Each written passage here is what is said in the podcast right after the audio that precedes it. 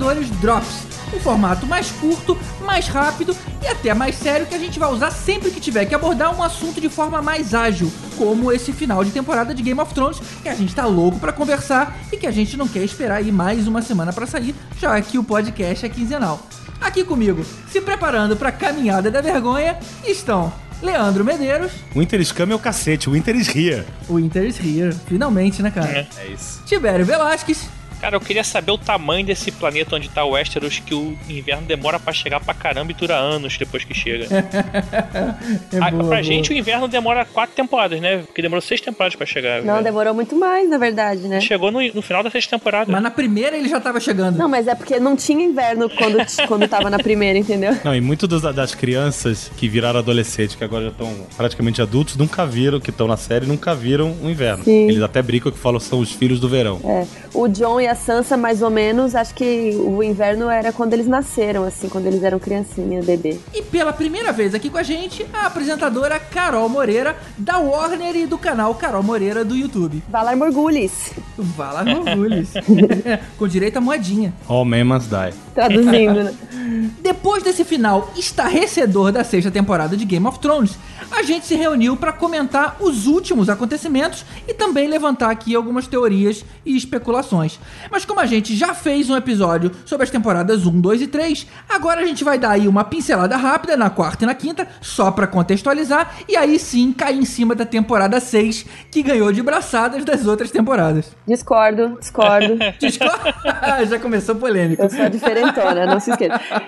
Vamos seguir então, que esse episódio não tem e-mails, é direto ao que importa. Mas atenção, a gente vai dar mais spoilers sobre esse assunto do que a sua timeline no Facebook nos últimos dias. Então você já sabe, você precisa ter visto tudo até agora.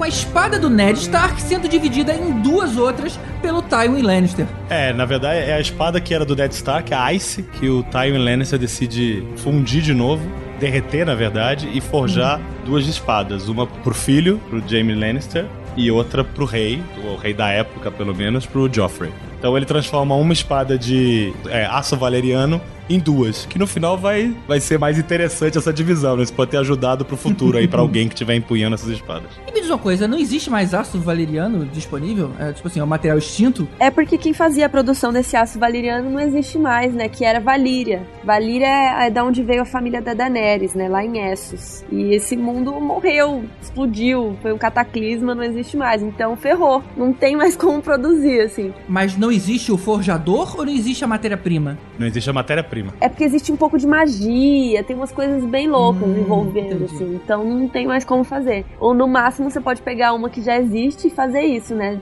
Tentar reaproveitar, sei lá, É, reciclar. e, e até no, no episódio, o Tywin comenta que ele teve que encontrar um forjador que soubesse trabalhar com Valerian Steel. Sim. Então o maior problema do aço valeriano é mesmo a, a- É o que a Carol falou, né? A história da matéria-prima, que de alguma maneira tinha alguma coisa a ver com o aço dos dragões.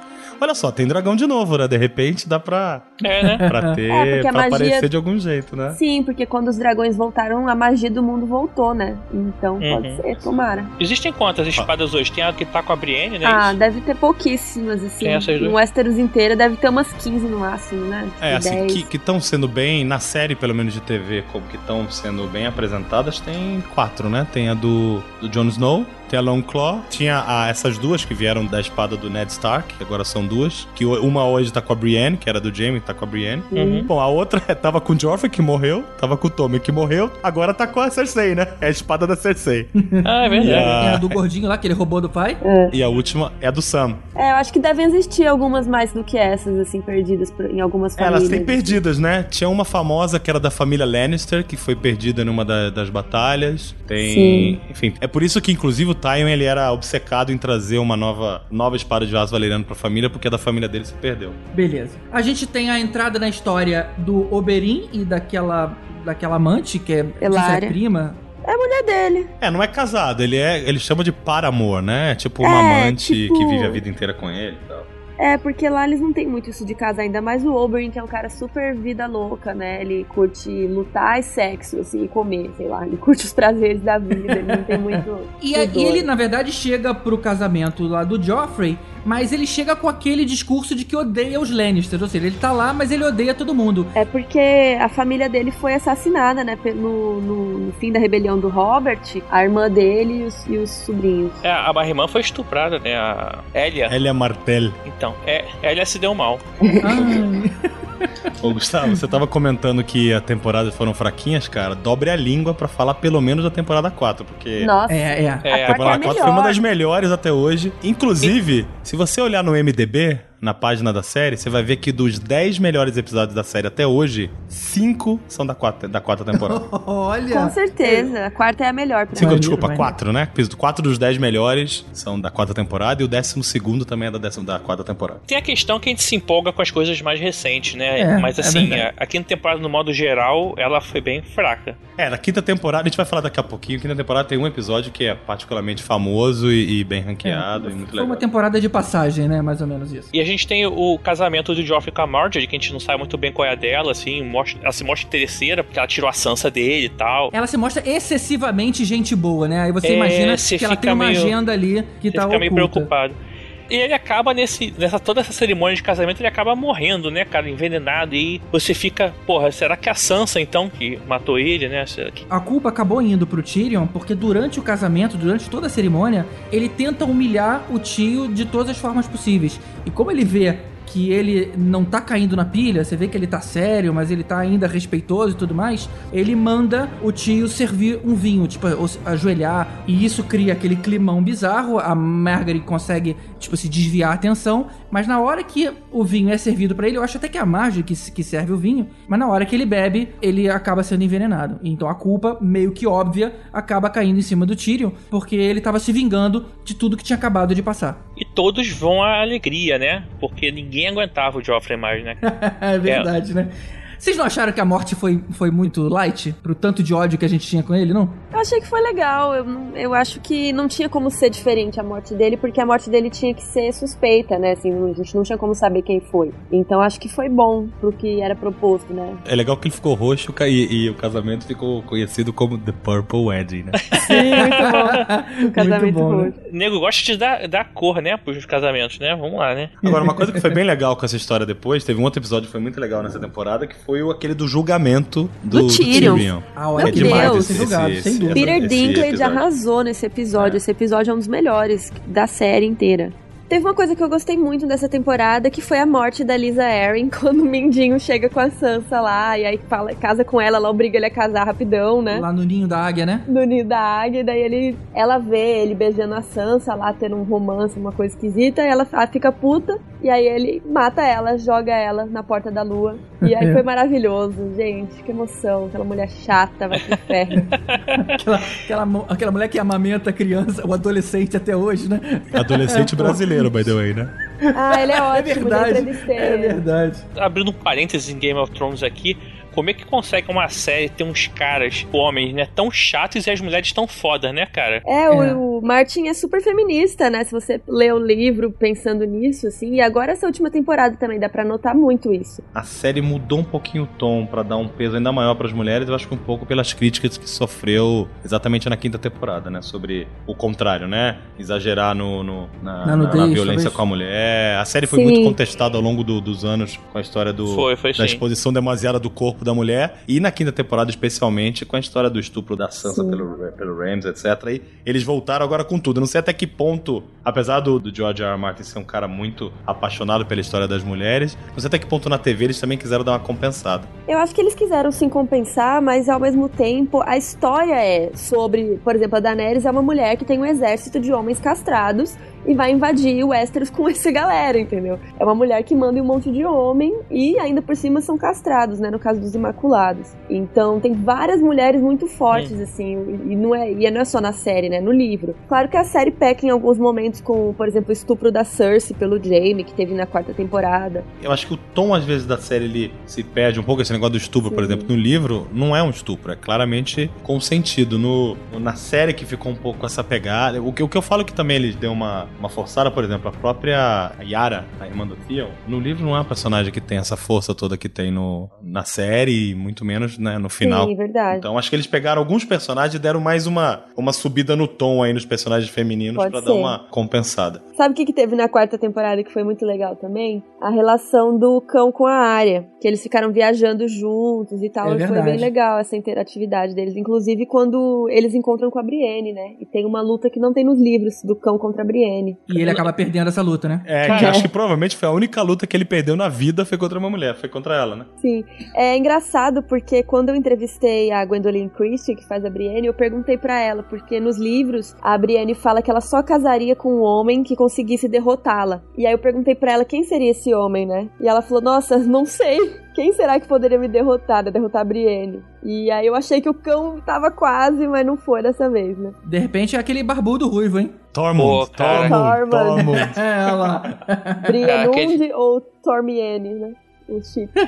Mas vamos só fechar o assunto da morte do Joffrey. Ela foi um dos pontos altos dessa quarta temporada e que acaba levando a luta do Oberyn e do Montanha. O Tyrion é esperto e faz uma coisa que o Ned Stark não fez. Trial by Combat. O Ned falaram que ele ia pra patrulha da noite, né? Por ele foi enganado. Aí na hora o Joffrey cagou com tudo, não foi culpa do Ned. Ele tinha que ter gritado antes de cortar a cabeça dele. tipo, socorro, julgamento pro combate. Trial by Combat. Já era, não deu tempo. Eu acho que então, eu- pra mim o ponto alto da série, apesar de a gente ter falado de muitas coisas legais, o ponto alto da temporada, na verdade, foi o, a batalha entre o Montanha e o Red Viper, né? É, foi bem É uma legal. batalha que foi sendo construída, né? Porque na verdade ele só foi pra esse casamento pra se vingar Do Montanha. dos Lannisters, mas principalmente do, do- da pessoa que assassinou e estuprou a, a irmã dele. Ele conseguiu de algum jeito, através da história do Tyrion, quando ele foi condenado, ter escolhido um julgamento por combate, ele conseguiu de algum jeito se envolver na história pra poder, dentro da regra da lei, matar o Montanha. Eu acho que ele não tinha esse plano inicialmente, mas quando ele soube lá que ia ser o Montanha quem ia lutar pelo governo, ele falou, cara, então peraí. É, não, eu não Vamos- acho que ele tinha também, não. Ele tava, ele tava ali querendo arrumar um jeito. Aí apareceu a oportunidade. Né? Oportunidade E dele. você viu que na hora do- da luta, ele foi muito melhor do que o Montanha. Ele tinha técnica, ele tinha agilidade, ele sabia como lutar. Só que ele ficou se exibindo, ele ficou fazendo aquele texto inteiro lá até a hora que ele dá mole, o cara pega ele pelo pé e aí faz o que fez, né? Espreme a cabeça É. dele que se fosse Ele uma abóbora. menosprezou, né? Ele deixou a emoção levar, né? Porque ele queria uma confissão completa de quem mandou o Montanha matar. Então ele acabou ficando, deixando a emoção tomar conta e pedindo essa, né? Fala, fala o que você fez, fala quem matou, fala quem que foi. E aí nisso ele acabou perdendo, né? Aí ele perdeu a cabeça.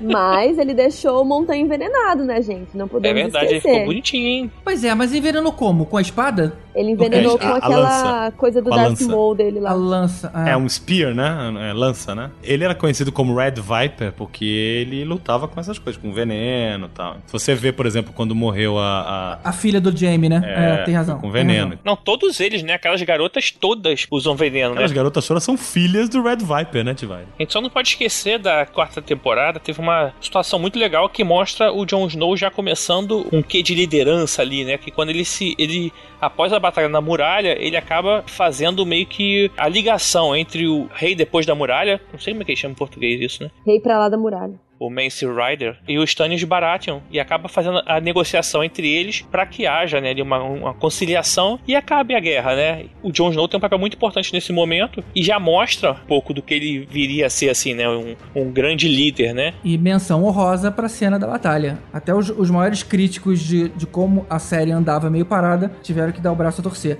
Eu lembro de uma cena muito interessante, os selvagens subindo o paredão de gelo e de repente vinha aquela foice limpando a parede. Muito legal, né? Aquela engenhoca foi bem interessante.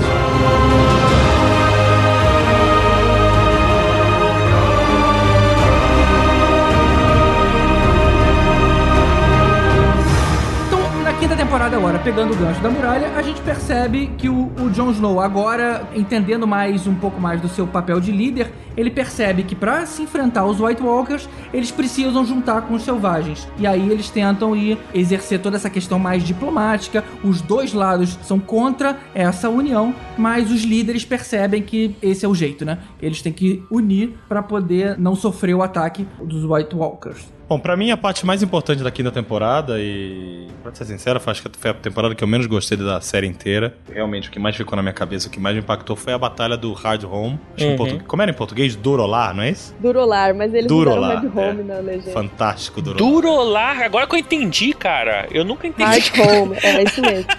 É isso aí. É isso mesmo, produção, é, é isso mesmo. Foi a primeira vez, isso nunca tinha acontecido nos livros também, né? Então acho essa aqui na temporada também teve uma história que quando você realmente começa a separar mesmo a série de TV Sim. dos livros e começou os grandes spoilers para quem tava acompanhando pelos livros, que eram os, os metidões bambambãs que ficavam todo de risinhos quando apareciam as coisas na série de TV porque tinham lido os livros e eles acabaram perdendo essa glória a partir dessa quinta temporada. Uhum. e essa batalha foi muito legal porque mostrou o Rei da Noite e mostrou também os asseclas do Rei da Noite, né? Os cavaleiros dele, mais é, o exército né? todo. Os zumbizinhos lá. Mas o que eu mais gostei dessa batalha foi o Rei da Noite dando aquela encarada no Jon Snow. Tipo, ele sacou o Jon Snow e ficou de olho, assim, uma coisa super esquisita. É, verdade. Foi Verdade. muito legal isso. E também foi legal que deu pra. E mostrou mesmo a história do Dragon Glass matavam os, um White Walker, mas deixou bem claro que o aço valeriano, o que, que ele faz e como ele mata o caminhante branco. Inclusive, tem uma cena, eu tava até revendo isso essa semana, até Gustavo a gente tava vendo juntos, né? Tem uma uhum. parte muito legal que na hora que o cara tá acostumado a bater com aquela arma de gelo, ele destruir as espadas, né? Que ele vai dar um golpe no Jon Snow, o Jon Snow faz um, um, uma defesa, um parrying é, com a é, espada cara, dele, para, o cara né, abre o um olho assim e fala: ih, caralho, What? fudeu. É, é. É exatamente. é isso aí, é isso aí. É isso aí. Depois ele, ele, em um golpe só, destrói o cara. Foi muito legal. É, essa temporada eu achei que foi bem enrolação, assim, porque parece que os produtores estavam esperando o livro sair, que nunca Exatamente. saiu até agora, né? O sexto livro. E eles estavam tentando dar uma enrolada, assim. Eles pularam, tipo, inventaram coisa no meio. Por é exemplo, é o Jamie já ia pra Corre Rio. Não, eles inventaram toda uma história para ele ir pra Dorne, que Dorne foi ridículo também desde então. É, né, é cara? Então pareceu que tava dando uma enrolada assim e alguns problemas bem sérios, eu achei, nessa temporada, apesar de ter gostado. Esse teu ponto é o ponto principal para mim da quinta. Eu acho que realmente eles devem ter tido depois, sabe aquelas reunião de, de roteiristas e tomando esporro da, da HBO, falando, galera, ou vocês arrumam essa casa ou esse negócio não vai funcionar, não. E os Sim. caras tomam a decisão, foi o que pareceu na sexta temporada, de quer saber de uma coisa? Se o George R. R. Martin não vai tocar o livro dele, a gente vai tocar a série do jeito que a gente acha que é legal. E eles se desprenderam completamente depois, né? E foi muito legal a sexta por isso também. Mas não teve nenhum acompanhamento, cara, do autor nesse meio tempo? Pelo menos em relação ao, ao, roteiro que foi feito? Tem que ter, né? Não, sempre tem, Gustavo. Mas imagina o seguinte, é, no final é uma relação comercial, né? Ele vendeu é, o direito pra HBO, claro. ele tem um direito de veto, etc. Mas ele começou, ele tava sendo pressionado para fazer o livro, não fazia, não entregava. E, e ficou, né? Essa quinta foi exatamente esse... Essa barriga. Exato. Essa barriga. Ficou exatamente o tempo que ele tava escrevendo o livro, ele tava ocupado, ele não tava escrevendo o roteiro. Porque no, é. ele escreveu vários episódios da série. Engraçado que a partir da quinta temporada é que ele, ele, não tem nenhum episódio mais escrito por ele. Até a quarta temporada tem pelo menos um episódio escrito por ele na temporada. Que são os nonos, A partir né? da quinta é. ele Sim, tá tipo, fora ele geral. E, e, tem essa história que na quinta ele tava meio dizendo que ia lançar, que ia lançar, que ia lançar. E chega uma hora depois, quando acabou a quinta, foi esse papelão. Ele falou, galera, quer saber uma coisa? Não vou lançar A sexta temporada vai vir antes de eu lançar meu livro e boa. Legal. Então, antes da gente entrar na sexta temporada, duas últimas lembranças. Primeiro, a Arya conhecendo o templo lá dos Homens Sem Face. E em Porto Real a gente tem a entrada aí da, de todo aquele lado do clero, é, a Cersei dando autoridade militar para ele, pra, pra questão dos pardais. E a gente vê o quanto isso vai trazer problema para ele no futuro. E na verdade, quando começa a terceira temporada e termina ela, não mudou nada.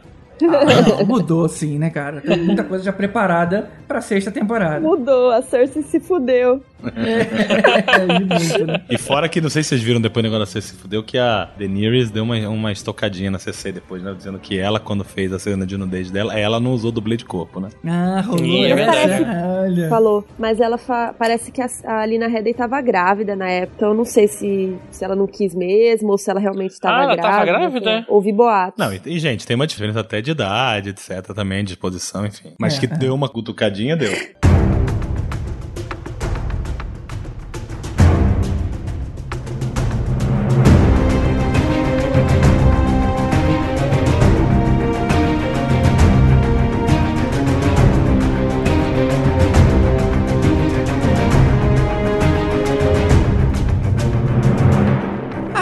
Temporada começa com foco no Ramsay, que tem que começar a se preocupar bastante com os Lannisters, porque ele não só traiu a casa, como ele ainda perdeu a Sansa e o Greyjoy. Além disso, ele mata o meio-irmão, que acabou de nascer, junto com a babá, joga eles pros cachorros e lembra todo mundo que tá assistindo que esse cara é realmente mau. É o, o Joffrey 2.0, né? Sim. Aí tem toda aquela coisa lá da Melisandre com aquele colar. Eu também não- ainda não entendi muito bem se o poder tá no colar ou se o colar é só o símbolo. Que na verdade ela consegue ficar velha e nova de a hora que quiser. O que, que vocês entenderam daquilo? Eu acho que o colar tem relação, mas não necessariamente é o, o que faz ela ficar, entendeu? Hum. É o que faz, né? Eu também acho isso. Não é um amuleto super poderoso. É. Eu achei que colar é essencial. Acho que sem o colar eu não conseguiria ficar jovem. É porque mostraram uma cena dela na banheira, cara, e ela tá sem o colar na banheira. Então não, não pode ser dali. É, mas eu acho que pode ser um errinho de continuidade também, viu, cara? Mas- Tô achando- Inclusive a, a outra, a outra sacer- sacerdote que aparece com- junto com o Tyrion durante essa temporada também usa o mesmo colar. Eu acho que o colar é um Sim. item mágico lá do deus dela, ou pelo menos o que direciona o poder do deus dela. Sem aquilo, ela é velhinha, cara. É. Mas enfim, mas eu acho que essa temporada começou muito bem. Eu acho que até mais ou menos o quinto, entre o primeiro e o quinto episódio rolaram muitas coisas legais. Principalmente com aquela questão do Bran, né? Ele, ele voltando ao passado, ele a gente começar a entender É uma história no, no Previously, né? Que a gente conheceu. Isso deu um outro gás ali. A única coisa que me incomodou nessa temporada, assim, nesse início de temporada, a coisa mais forte que foi, foi Dorne. Que foi muito ridículo, assim. Eu não acredito até agora que eles fizeram isso com Dorne. Na quinta temporada já tava horrível, aí eles conseguiram piorar mais ainda, assim. Assim, nos livros mesmo, Dorne nunca foi um ponto alto dos livros, né? Não, mas poxa, vou ter que discordar novamente. Nossa, Dorne tem todo um plano, tem o plano do Doran Martell, tem a Ariane Martell, personagens que foram cortados, assim, e eles colocaram as meninas de Dorne como mulheres raivosas que querem matar todos os homens, sabe? Uma coisa estranha. Ficou meio Amazonas, assim, né? É, não, eu acho que assim, eu, eu particularmente não gosto dessa parte dos livros, mas eu acho que na série eles erraram muito feio a mão na quinta temporada. Tentaram dar uma consertadinha no começo da sexta pra tentar pelo menos acabar com o negócio e não, não conseguiram, né? Acho que um feio total. Tanto que eles nem apareceram depois, né? Só apareceu no final. É, é verdade, é né? isso aí. Mas assim, acho que a própria a história da ressurreição do Jon Snow acho que foi muito bem construída, muito bem dirigida. A própria Melisandre ela não estava muito acreditando nela mesma. Você vê que eles conseguiram contar a história de uma maneira que não era aquele Melisandre super confiante que foi durante a série toda. Ela estava num momento bem de dela mesma duvidando do- dos poderes dela, da conexão dela com o Deus dela. Isso foi legal, eu só achei ruim que o Davos que teve que ser o cara que foi jogar confete nela, sabe? Porque É, o Davos acho- odiava ela, odiava magia, daí do nada ele resolve que ele não, vou confetar a Melisandre aqui pra ela ressuscitar o Jon Snow. Ficou um negócio meio esquisito, assim. Eles podiam ter dado outro jeito, eu acho. Teve uma coisa que aconteceu na quinta temporada que a gente não falou, que foi a morte do Stannis, e eu acho que isso abalou bastante ela, né? Ela tinha confiança de que ele seria o escolhido, sei lá, né? Algo do Escolhido. tipo. É. Sim, com certeza. Tem alguns personagens que eu, por exemplo, gosto mais dos livros, como eu citei o James Lannister, mas tem outros que eu gosto muito mais na série, o Davos é um deles. Mas eu acho que a própria conexão dele com o Jon Snow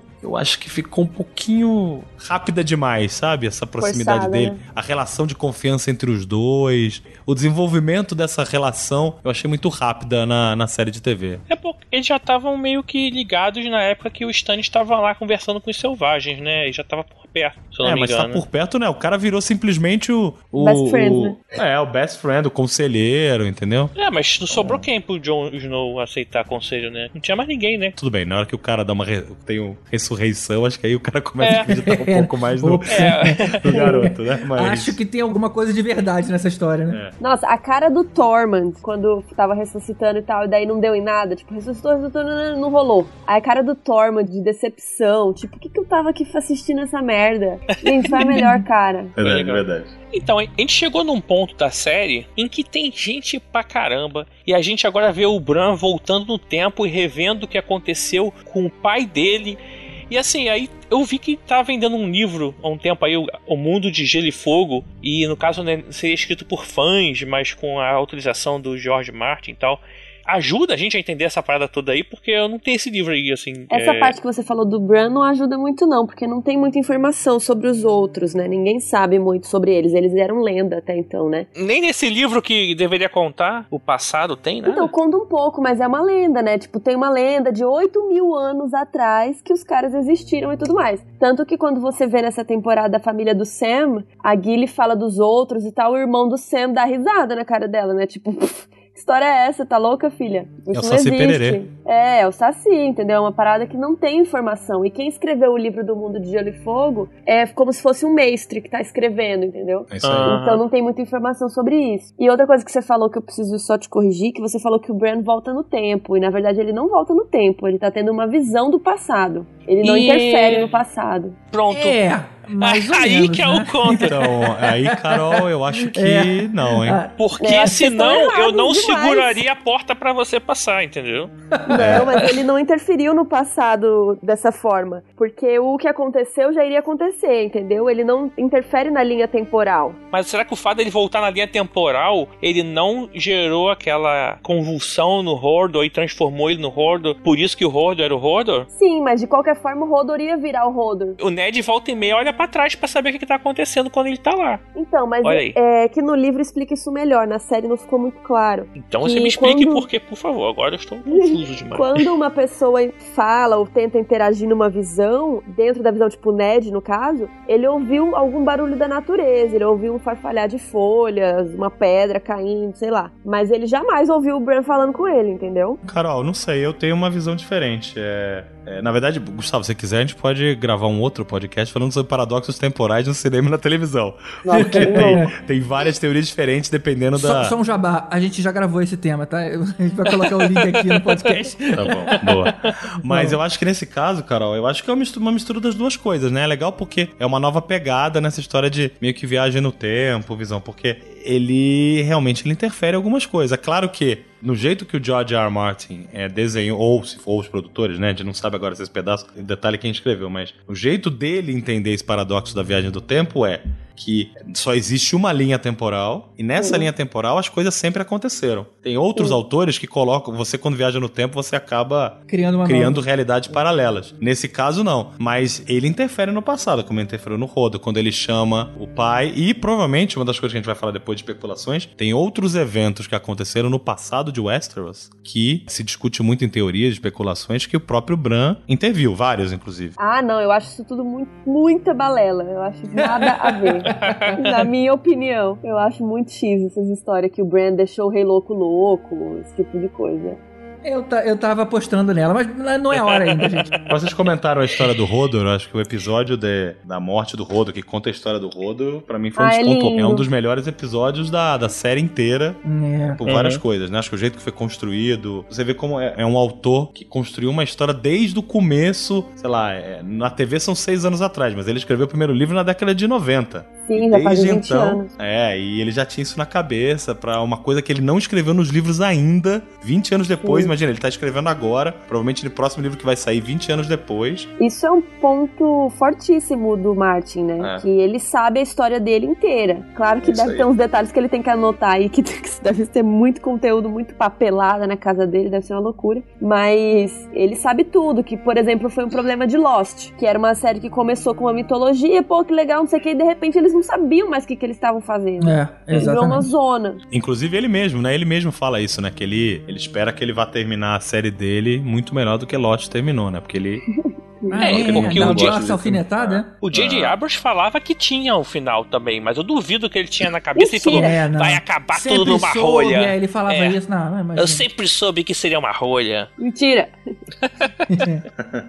Bom, vamos voltando então. Tem o núcleo da Daenerys, que nesse momento ela já tá lá no meio da, daquela aldeia dos Dothrakis, né? Se eu não me engano, no início da temporada, ela tá no meio daquela oca lá onde estavam as aldeãs. É, é uma Não cidade. sei o que ela tava fazendo ali no meio É a daquelas, sede, né? A daquelas capital dos ex-mulheres. Dothraki, na verdade, né? Ah, Aquele era um grande acampamento, né? Porque os Dothrakis são nômades, né? Então aquilo É. ali era, Sim. digamos assim, o maior dos acampamentos até aquele momento. Então, não. Na verdade, aquela é a única cidade fixa dos Dothraki, que é Vaz É a capital. Que é essa que é onde eles fazem as reuniões e tal. Ali não pode entrar com arma, como até eles comentam, assim. E ali que ficam as Dosh Kalin, que são as, ex, as viúvas, né? Que são ex-Khaleesi.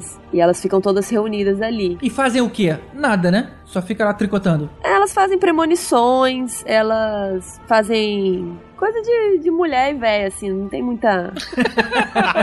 Nesse caso, né? Claro. Hoje em dia não é mais assim. Mas eu acho que ela meio que se ferrou. Acho que ela não tinha ideia que isso ia acontecer com ela, não. Ela achou que ia chegar lá botando banco e acabou que ela caiu lá no meio da galera. Mas deu certo, né, no final das contas. É, eu acho que o legal foi que ela conseguiu mostrar, acho que até pros espectadores, né, pra quem tava vendo a história, que assim, ela, independente dos dragões ou não, ela é foda. Sim, isso foi Né, muito então. legal. Independente dos caras também que foram salvá-la, né?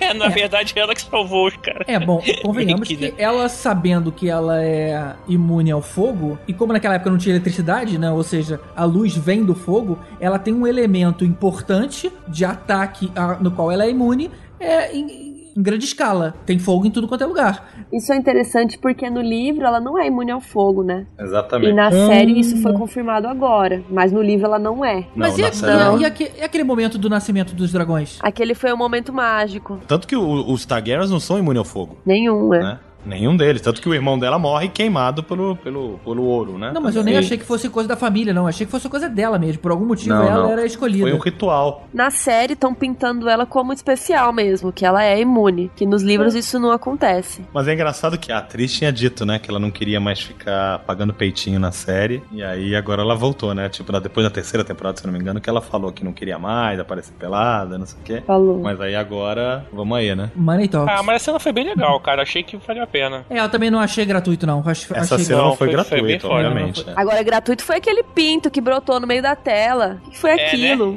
pinto virruguento, ainda birruguento, como diz minha avó. Eita, mas que cena foi essa? Gente, do cara do teatro lá. Teve, o sim, moleque uma- que um- fazia um- o Joffrey no teatro. Isso foi, isso foi a nudez mais gratuita das seis temporadas. Nossa, foi ridículo. E era um pinto de um personagem aleatório, gigante na tela e ainda tava com doenças DST. É, não, essa, essa foi a grande reclamação, porque tanto o pinto pra aparecer, as meninas reclamaram que foi um aleatório.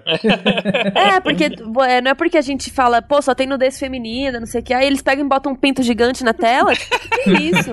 Não é assim, calma, sabe? né? Quem fez isso Tipo, entende tudo de mulher. perdeu né? noção. É, parabéns. Mas depois que rola tudo isso, na verdade, tem uma grande barriga, né? Assim, acho que entre o primeiro e o quinto, quinto episódio acontecem várias coisas, aí depois do sexto, sétimo, oitavo dá uma barrigada, e aí entra Eu na acho que reta não, eu final. acho que o, teve episódios bons, assim, que são de desenvolvimento, mas muito bons, porque a gente não pode esquecer que Game of Thrones não é fogo e ressurreição, né? Game of Thrones é política. Então a gente não pode esquecer que tem as políticas, tem que rolar outras coisas, e eu achei bom. Agora, teve um episódio que foi em Corre Rio, e o lance da área, ser toda esfaqueada, cair num rio nojento, Cara. não pega uma infecção, sai correndo. Foi um negócio muito estranho. E aquele episódio todo eu achei muito ruim.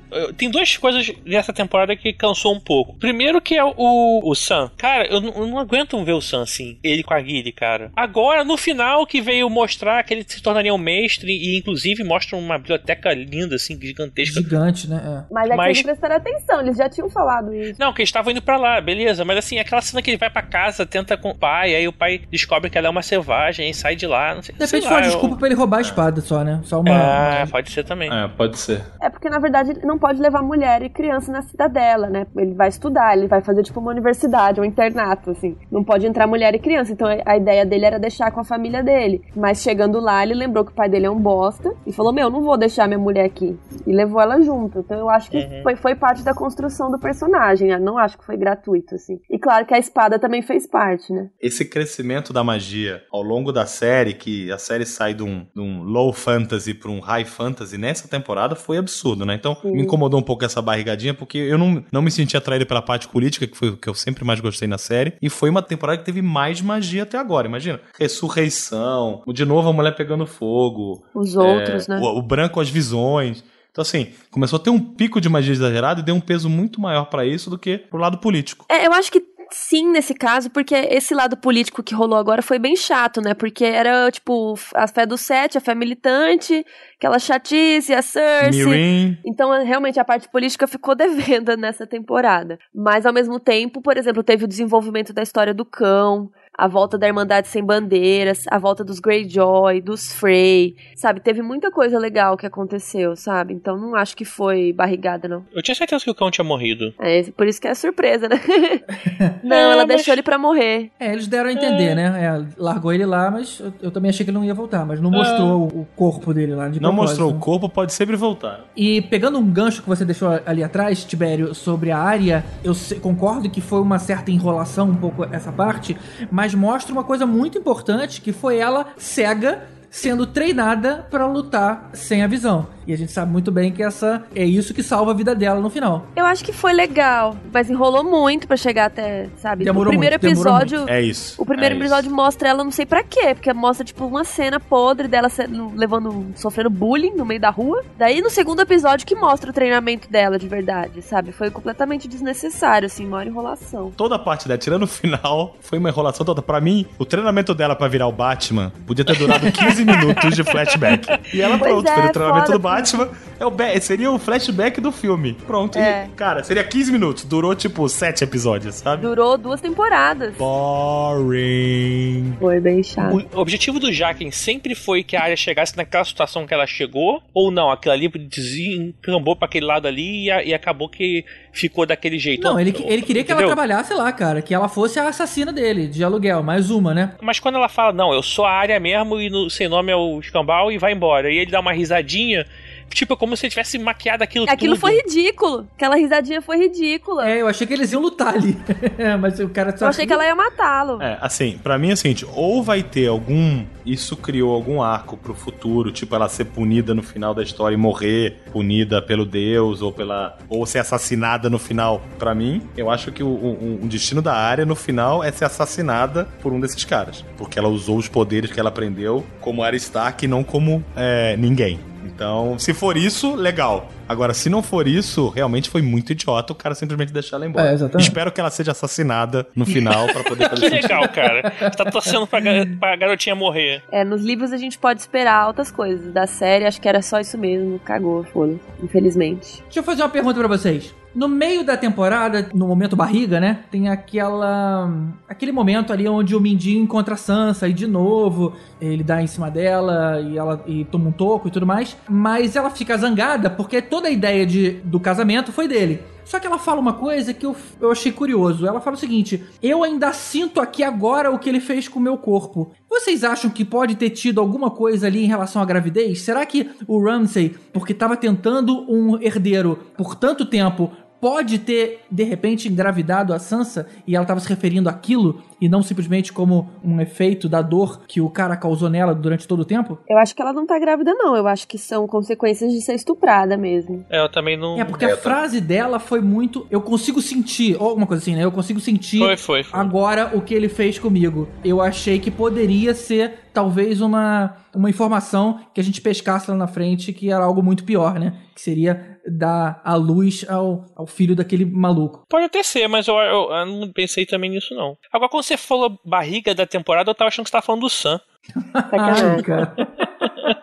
Agora, uma coisa, uma coisa que me incomodou um pouco na, na série de TV foi que eles, eles cresceram demais o Ramsey como personagem. Eles precisaram meio que criar um vilão agora nessa etapa e fizeram o cara ficar um personagem muito maior do que ele é nos livros. Então criou Mas um cara. que foi bom. Então, mas sabe o que acontece? Para mim, eu não, eu particularmente uma coisa que eu gosto do Game of Thrones é que a maioria dos personagens são personagens mais complexos, né? Não são é, não, não tem muito esse maniqueísmo que você vê em, em, literatura fantástica, etc. Com exceção de alguns que são os que eu menos gosto, por exemplo, se você for olhar, o Joffrey era um personagem para mim muito mal, mal construído e muito unidimensional, mal e mal e mal. E o outro para mim foi o Ramsay, que cresceu um cara que é totalmente unidimensional, muito maniqueísta. Mesmo a Cersei é bem mais complexa, né? Que ela tem uma paixão, uma adoração, uma proteção pelos filhos. Então você começa a ver ela um pouco mais complexa. Você vê ela explicando um dos motivos que ela odiava o marido, que ela estava feliz de ter casado. Logo na primeira temporada, que ela estava feliz de ter casado no final com ele. É, e ela cria o ódio, o ódio dele quando ele chama ela de Liana. Mas é, agora, o Joffrey e depois o Ramsay são personagens para mim que, que eu não curto muito por isso. No livro ele não tem essa dimensão. Ele, ele acabou, acabou crescendo muito o personagem e virou um personagem para mim desses bem, bem contra o mal, sabe? Eu acho que isso ajuda na popularidade da série, cara. Ela é uma série complexa, lógico, e quando você fala com todos os públicos, você tem que ter um pouco, já que tem tantos personagens, vamos deixar alguns mais óbvios. Alguém que é. seja 100% mocinho. É a diferença da mídia, você tem razão. Exatamente, você tem que atingir todo mundo. É a diferença da mídia. No livro ele não faz tanto isso, mas no, na série tem razão.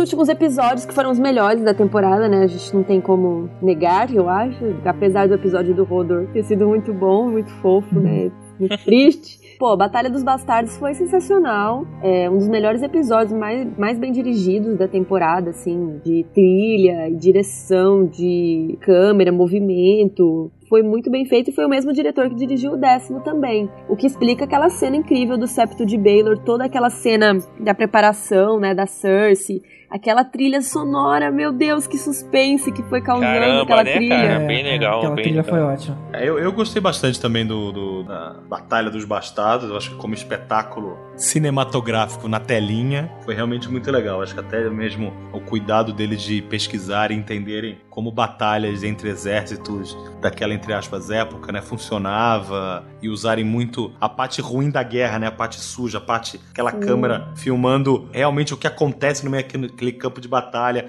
a aleatoriedade do que pode acontecer ali, os golpes de sorte. E você ainda tinha a questão da estratégia militar, enquanto é. o lado do Jon Snow, todo o conhecimento que ele tinha era muito teórico, né? Ah, ouvia-se falar disso.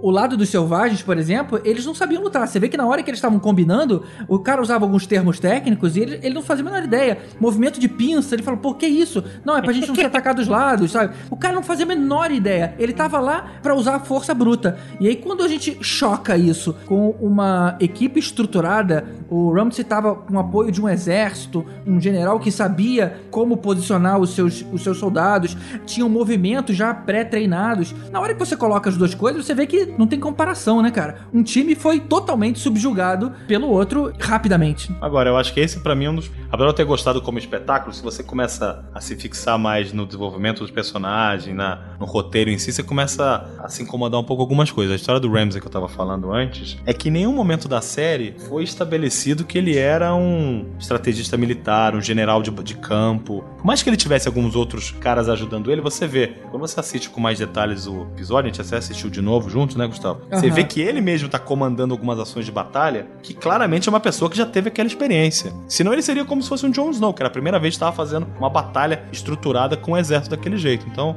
nunca se estabeleceu que ele era um grande estrategista de batalha. Mas eu não me incomodei, não. É, então, mas, mas não, você vê que não é. Como é que um cara daquele, com aquele nunca tinha mostrado? Ele era um bastardo, ele nunca liderou o exército daquela mas maneira. Mas ele tem né? muita gente por trás, né? Ele tem muita estrutura. O que eu acho, eu concordo um pouco com a Carol, Leandro, é, tinha realmente gente ali do lado, talvez ele só tivesse mandando, ah, tipo, soltem as flechas, umas coisas menos óbvias.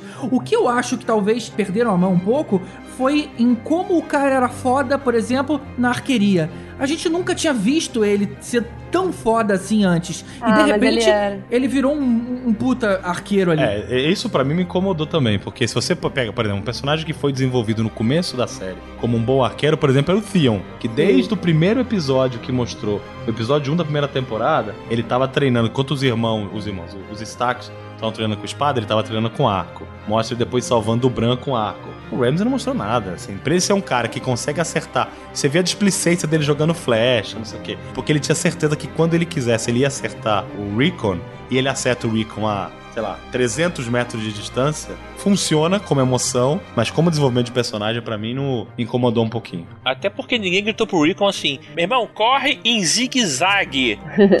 É, né? Sério que tinha que correr em linha. pensou isso, né, Assim, eu vi aqueles cruzes pegando fogo. Porra, corre pra trás de uma porra daquela, sacou? É?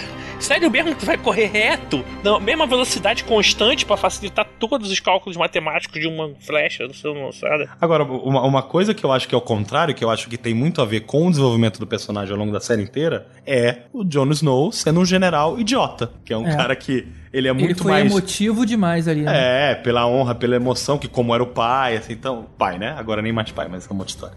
É, mas ele mas é, é um cara muito mais ligado a essa emoção do que um general frio pra comandar um exército. E, bom, quase põe tudo a perder, né? O que nos leva à crítica em cima do Ramsay, que de novo, ele em vez de dar um aproveitar que o Jon Snow também tava chegando e aproveitar e matar ele, ele prefere matar o irmão pra deixar o Jon Snow irritado. Era mais fácil ter acabado com o jogo, né? Que nem aconteceu outra chance que teve mais pra frente, que é quando o Jon Snow e o gigante invadem lá o forte, ele prefere usar a flecha e matar o gigante, em vez de também matar o Jon Snow que tava ali do lado. Ou seja, ele tem essas decisões meio estranhas. Ele é meio estranho. Agora, essa cena no pátio é muito legal também, né? Esse finalzinho aí, que o Ramsay pega o arco e o Jon Snow larga a espada, pega um escudo, inclusive um escudo da das ilha, a Ilha dos Ursos, né? Dos Mormon, da, da Liana Mormon, e vai só com o escudo se defendendo com as flechas, né? E, o, e a Sansa, né, salvando a, a guerra, né? Salvando não, ela quase caga tudo, né? Ela devia ter É isso contado. aí. É isso aí, filha da Ela puta. devia ter contado. Quis fazer surpresinha. Tipo, morreram, morreram tipo uns 3 mil homens por ela, Por ela não ter avisado. pelo capricho dela. Eu vou te falar que aquela cena do sufocamento me incomodou muito, cara. Foi impressionante. Ele ali embaixo,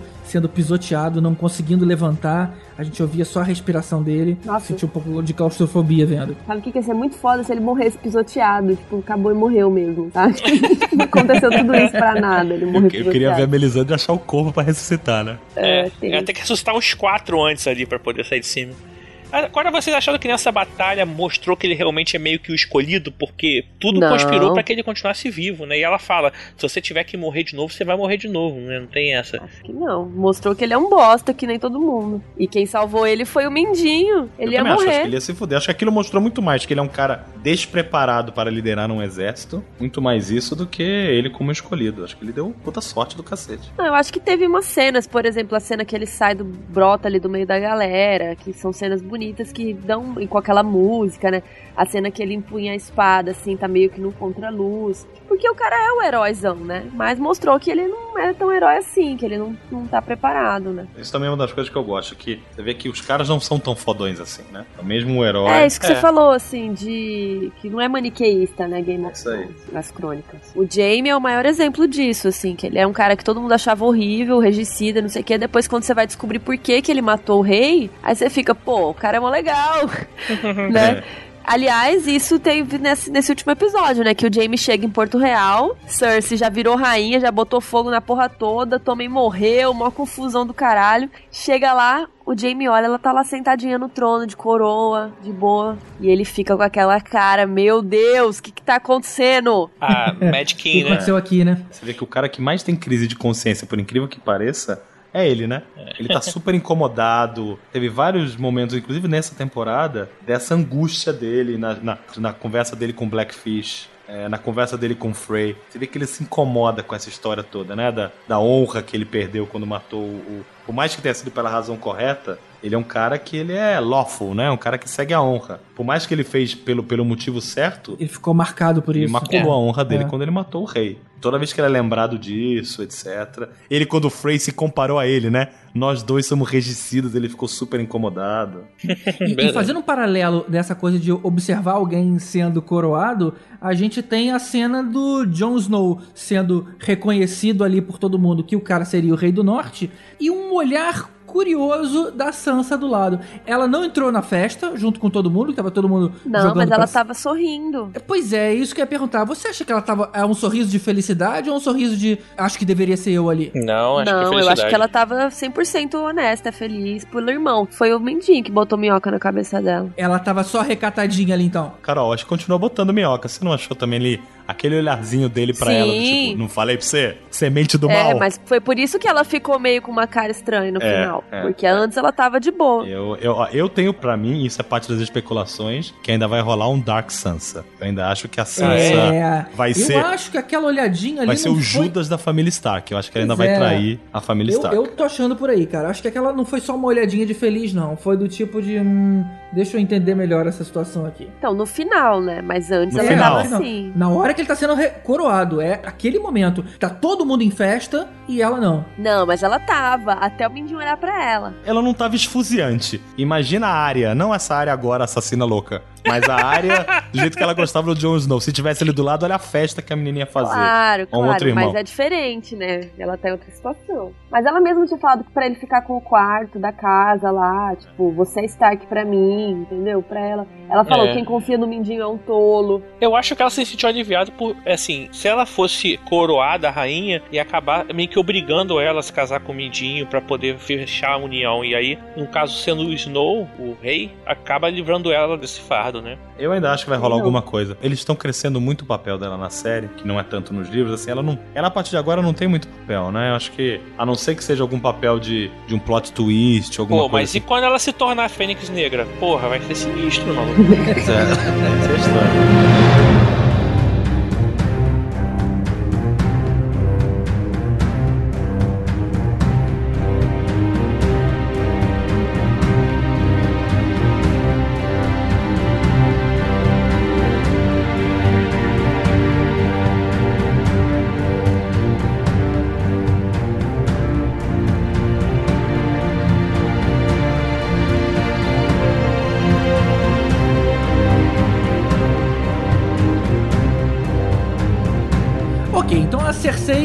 Explodiu a parada toda lá. Inclusive, eu nem sabia que ainda tinha tanto fogo vivo assim disponível. Parecia que era também era mais um elemento raro. Mas, ou seja, ela encheu aquele lugar de fogo vivo e explodiu todo mundo. E agora, ela como rainha, o que, que vocês acham que vai acontecer ali? Ela vai entrar em disputa direta com a Daenerys? É, e aí, pra onde vai a história da agora? Ela não vai durar muito nesse trono, não, né? Vocês estão ligados. Ela acabou de eliminar todos os inimigos dela na cidade. Ah, ah. Eu acho que regicida uma vez, sempre regicida. Pô, o Jaime acabou de chegar. Sério que você acha que vai rolar uma disputa pelo poder dos dois? Que poder! Vai matar ela. Cara, eles não têm mais vínculo, assim, acabaram os filhos deles, assim, né? Caramba, pra mim Exato, vai ser o- rei e rainha ali, cara. Pra mim são os Não. dois. né? Não, sabe não. por quê? Tem uma teoria que diz, sabe a profecia da Meg Yahan que foi feita pra Cersei, que foi um flashback também muito legal da quinta temporada, que a profecia não foi contada inteira na série, né? A outra parte da profecia é que o Valonqar, que em alto valeriano significa irmão mais novo, vai enforcá-la, né? Vai tirar a vida dela. E o irmão mais novo dela é o Jaime. Ela pensa que é o Tyrion, né? Mas o Jaime Uhum. nasceu depois que ela. Muitas teorias acham que o Jaime é a pessoa que vai matá-la justamente porque ela tá louca e tá explodindo a cidade, que foi o mo- mesmo motivo que ele matou o Rei Eres. Ele matou o Rei Eres pra justamente ele não fazer o que ela fez agora. Exatamente. E ela, nessa onda, ainda matou o próprio filho. Então, assim, eu acho que o Jaime vai deixar de amá-la, assim. Por isso que acho que até a série forçou um pouco esse amor todo dele agora, essa temporada, que foi ridículo também. Parece que ele esqueceu tudo que ela fez com ele. Mas acho que eles forçaram esse amor todo justamente pra quando ele se vingar ou quando ele matá-la, ser mais forte, ser mais triste, sabe? Eu acho que é ele, o Valonqar. Não vai ter, então, uma batalha pelos Sete Reinos? Ah, vai, a Daenerys tá se- chegando. Meio que não tem mais sete reinos, né? Não, tudo bem. A Cersei, ela é rainha de uns três ou quatro no máximo, né? Porque Dorne e, e, e, O norte. Highgarden já não faz mais parte, já tá com a Daenerys. O norte inteiro já não faz mais parte. O reino lá do vale também não faz mais parte. Ela tem ali o, a parte dos Lannister, ali, o Western, tem o Porto Real, assim, tem uns três ou quatro só. Tá, então eu vou mudar a pergunta. Então não vai ter uma guerra pelo trono de ferro, assim, visto que. Vai. Porque quem vai defender os Lannisters? Os Frey viraram torta. É. A Crazy Area lá fez comida deles e matou o, o rei. Sobrou quem pra defender os Lannisters? Só a cidade? Só o, o Montanha? Eles sozinhos têm os- o maior exército de Westeros, né? Você lembra que o, o Jaime, só pra ir dar uma passadinha lá no, no Correr Rio, ele levou tipo 8 mil soldados, né? É, mas que Então- maior exército é esse que ninguém foi lá buscar a rainha deles no prisioneiro no, no Alto Pardal, sabe? Isso sempre foi muito estranho. Mas é diferente, né, cara? Aí, aí a igreja, né? O poder da igreja, né? É Que a não questão tem a política. Ali se faz isso, ela ia dar uma reviravolta. Né? Mas essa é uma parte realmente que. é Eu, eu para mim, eu ia gostar muito mais se fosse a área assassinando a Cersei do que o Jaime, mas eu concordo com a Carol. Acho que o mais provável é que vai ser o Jaime mesmo. É que eu não sei, se a Arya não é a irmã mais nova, né? Não sei. Se você for pensar, porque a área na cabeça da área, o que que ela tá ali pra fazer? Ela tá ali pra se vingar. Sim, ela vai atrás da Cersei. Ela vai atrás da Cersei. Ela vai primeiro atrás da Cersei que voltar pra família. Eu acho que vai ficar uma, uma putaria pra ver quem que vai matar a Cersei, assim. Vai, vai ficar todo mundo brigando. Ser porque tipo tem uma o corrida, Tyrion. né? É, vai ter o Tyrion, tem a Arya. John, não sei se ele vai estar muito interessado nisso. Então tem muita gente aí nessa briga. Uma coisa legal pra gente falar também é como é que terminou a história do Jon Snow ali, né? Porque eu tava assistindo, juntei uma galera aqui em casa pra assistir, tinha tido lá umas 12 pessoas assistindo aí a última temporada, e cara, pelo menos metade das pessoas que não tinham lido os livros ou não prestavam tanta atenção, não tinham visto algumas vezes a série, nem todo mundo captou a história que o, que o Jon Snow. Óbvio que todo mundo entendeu que ele não é filho do Ned, é filho da irmã Lyanna, mas nem todo mundo ali entendeu que ele é um Targaryen. É, mas eu é acho que isso vai ser explicado Targaryen. melhor ainda. Sim, sim, sim, sim. É porque assim, já foi dito, né? Mas é aquela coisa, não mostrou, já só falam, né? Mas eles falam muito disso, na verdade. Mas será que não existe a possibilidade de ser filho de outra pessoa? O fato deles não falarem claramente de quem ele seria o filho Pode ser uma pista não falsa. daria a chance deles poderem mudar isso e assim, sei lá. Ah, mas desculpa, ia ser muito ruim se eles fizessem isso. A única história que vale a pena ser contada é ele sendo um Targaryen. Não tem nenhuma Sim, outra mas é assim, se linhagem ele- que faz sentido. Mas assim, eu acharia legal de repente ele se ele tornar rei e rainha junto com a Daenerys. E, ele- e ela é tia dele. Aí que tá a tensão da história. Porque no momento que ele é Targaryen, ele é o herdeiro do trono Targaryen, não é a Daenerys. Ele, na, na sucessão do, da, da linhagem Targaryen, ele é na frente da Daenerys, mesmo sendo sobrinho. Mas eu acho que, sinceramente, nada disso vai importar no final. Que vai ser todo É. mundo contra os Watch Walkers lá. Também, mas eu acho que vai ser muito mais que nem a Cersei. A Cersei não era nada da linhagem. Ela tomou a força o trono. Então eu Uhum. acho que agora é assim. Tanto que depois do Tommen não tinha ninguém na linhagem. Não ah, não, sim, mas por isso que eu digo que tem atenção, entendeu? No momento Sim. que ela sabe e tal, vai ter atenção, mas eu concordo. Mas ali é quem tem mais poder que fica com o trono e boa. é Então eu aí acho que vai ser legal pra saber que ele tem uma linhagem mais forte e tudo, mas mesmo assim ele ainda é bastardo, né? Porque eles não eram casados, né? É. Depende, né? Isso não tá provado também, né? Mas ele era casado com outra mulher. Mas, em- tinha... mas, né, mas ali em Westeros não tinha essa história de, de bigamia, de poder ter outras esposas. Lembra que eles estavam em Dorne. Então tem uma teoria que diz que ele casou com a Liana também. Mas você não pode Então- casar com outra pessoa se você já é casado. Mesmo se ele casou com a Liana, o filho dele não é real. Mas depende do reino, depende dos lugares, entendeu? Você pode. Lá tem, tinha muita bigamia. Eu acho que foi uma questão meio de Romeu e Julieta ali, né? Não, e também tem outra coisa também. É, mesmo com o bastardo, ele tem a linhagem Targaryen, entendeu? Então, é, enfim, exatamente. Isso é não importa. O, só pra gente saber que ele é Targaryen, blá blá blá. Que vai ser o fogo e o gelo, aquelas coisas, né? Eu ainda acho que vão contar a história de uma maneira que ele vai ser filho legítimo do Rhaegar, só pra deixar mais forte a história, Pra ele não ser um bastardo. Porque assim, não faz sentido ele, ele ser um bastardo a vida inteira e a história real dele é que ele também é um bastardo, sabe? Então assim, acho que na É, porque a mulher que o Mas cara é amou de verdade. verdade foi a Lyanna Stark, entendeu? Essa história dele ter sido um bastardo a vida inteira, não foi estranho o Ned nunca ter contado pra Caitlyn que o cara não era filho dele? Cara, ele prometeu, né? Ele prometeu pra irmã no leito de morte. Mas a mãe passou a vida odiando o garoto, cara, fazendo injustiça e tudo mais. O cara, o cara é a honra do cara. Ele prometeu pra irmã no leite de morte. Nada, nada ia fazer ele contar, cara. Uma coisa é o Bran ter visto numa visão. Agora, como é que prova Exato. que o Jon É, não Por é isso que eu falo cara. que não adianta nada, entendeu? Eu acho que é uma coisa mais pra reforçar que, o- que o John é importante, que ele é um herói, blá blá blá, do que pra talvez unir ele com a Daenerys, algo assim. Do que para falar que, ah, não, eu sou herdeiro, sai daí, sabe? Eu acho que. Não, mas eu nem acho que é isso. E essa história vai ter que ser contada e vai ter que ter repercussão, porque até nessa última episódio, quando declaram ele rei do norte, eles falam: ele é o nosso rei porque ele é um Stark e tem o sangue do Ned Stark nas veias. E ele não é nenhuma das duas coisas, porque ele não é nem filho Não, do Ned o sangue Stark. ele tem, só que a da Liana. É, mas, mas não é, porque naquela época o que vale é o sangue do pai. Ah, claro. Ninguém fala que o, o Rob Stark era, era Tully por causa da mãe. Ele é um Stark porque é filho do Ned Stark. Senão ele seria um Tully porque é filho da Catelyn. Eu tô torcendo pelo final feliz e eu quero ele casado com a Daenerys no final. E que viveram felizes para sempre. Ah, não, muito final de novela.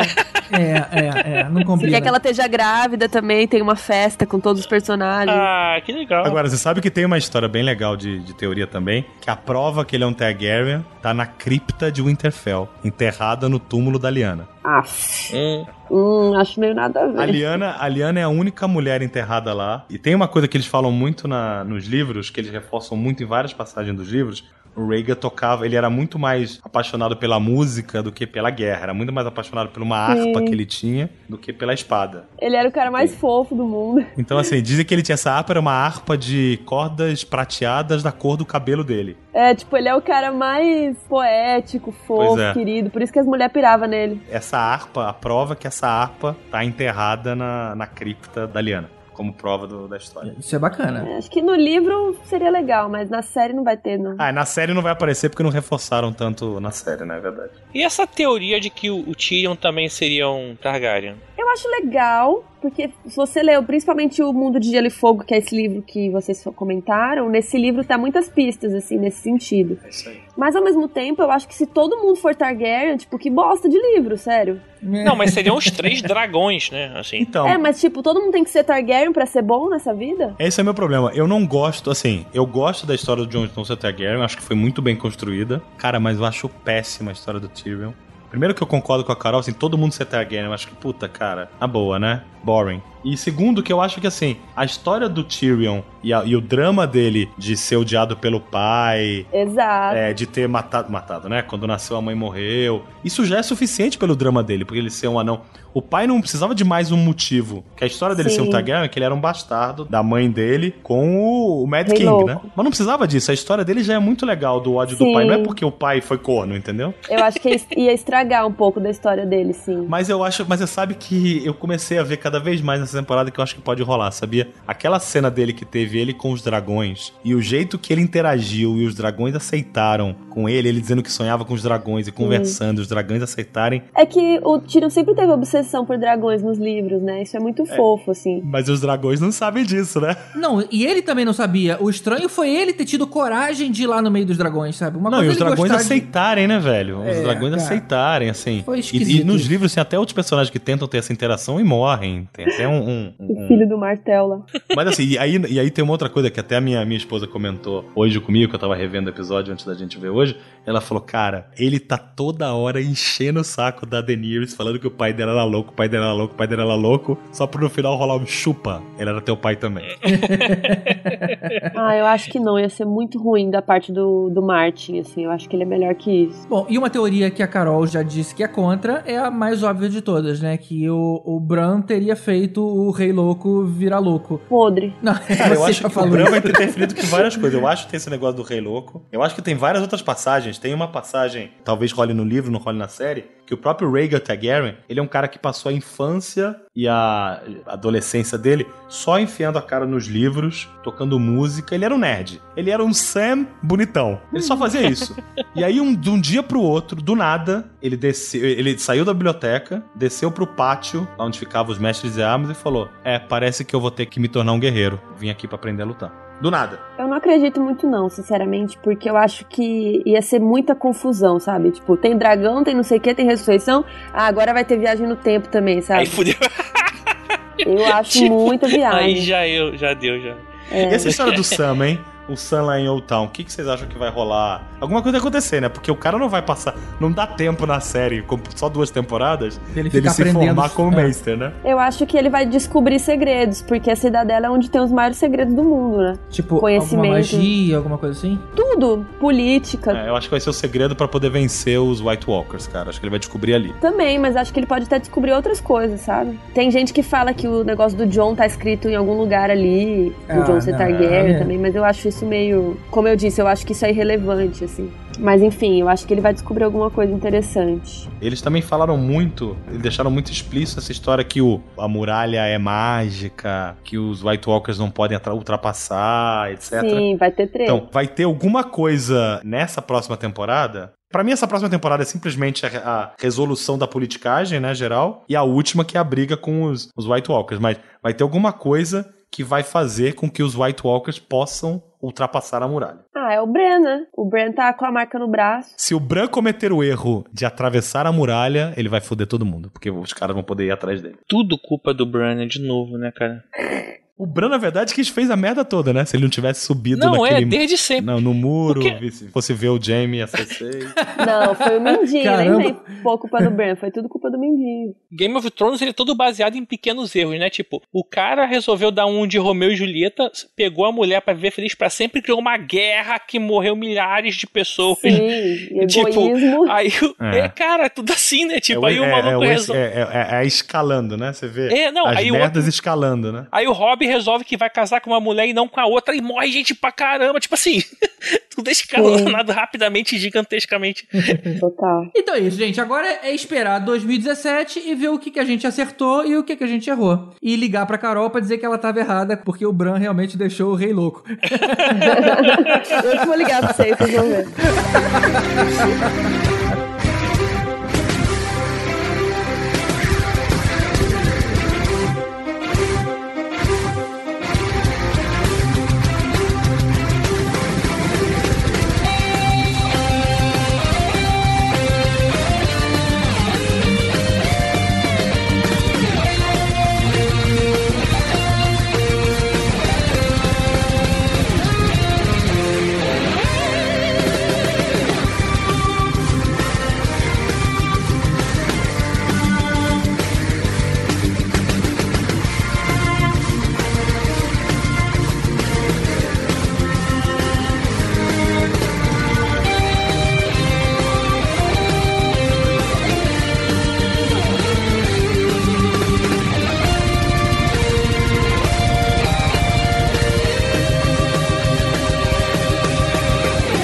Personagem preferido é o Jamie Lannister do, da, da série nos livros, dos livros todos, entendeu? Agora, É, agora essa temporada, pelo amor de Deus. Né? pois é. É.